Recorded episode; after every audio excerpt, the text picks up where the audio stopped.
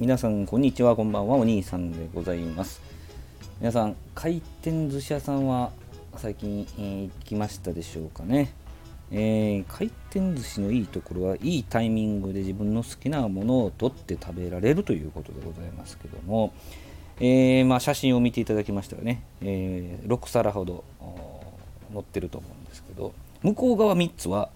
連れが頼んだやつ。取ったやつですね。手前3つが私が取ったやつということなんですけどもこれね回転寿司行く時って僕あの結構あの油が強いものあんまりなのであもう食べるもの決まってくるんですよね。で、まあ、手前のそのマグロ鉄火巻きサーモンねオニオンとマヨネーズ乗ったサーモンね。あんまりサーモンだけっていうのがちょっとまだ油が強くてダメなんでちょっとオニオンとマヨネーズでちょっとアクセント入れんと食べられないんです食べられないんですけど、えー、あとはねマダイたまにマダイうんと炙ったうなぎを食べるぐらいですかね。まあ他にもちょこちょことこうつまんだりするんですけど大体定番がこの5つぐらい確実に食べるだろうなっていうのはねマダイだけちょっと違う時ありますけども、えーまあ、このた今回はねマグロがインドマグロの特上赤身っていうのがあったんでそれをね、えー、複数皿食べましたけどこの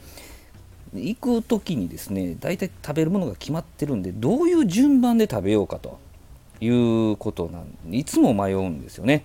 あのまあ、勝手にせえって感じですけどもいやいやあのよあのチュートリアルさんの m 1の時のネタであのバーベキューの肉とか玉ねぎとかの串を刺す順番っていうネタがあるんですけど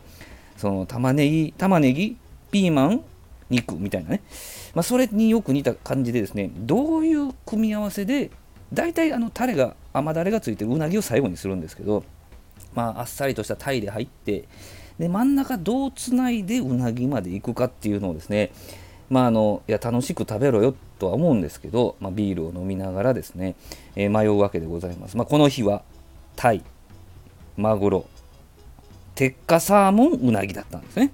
もちろんこのマグロは複数食べたりとか、え鉄火の後にもう一回食べたりとかサーモン2皿食べまあそういうことはあるんですよ。あのビッグラポンも落ちてきますしね、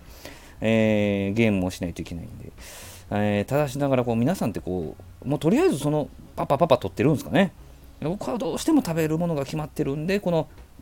組み合わせ最後うなぎに行くまでの組み合わせとか言いながらうなぎの後にもう一皿食べたいなと思う時ありますよ。あるんですけどね。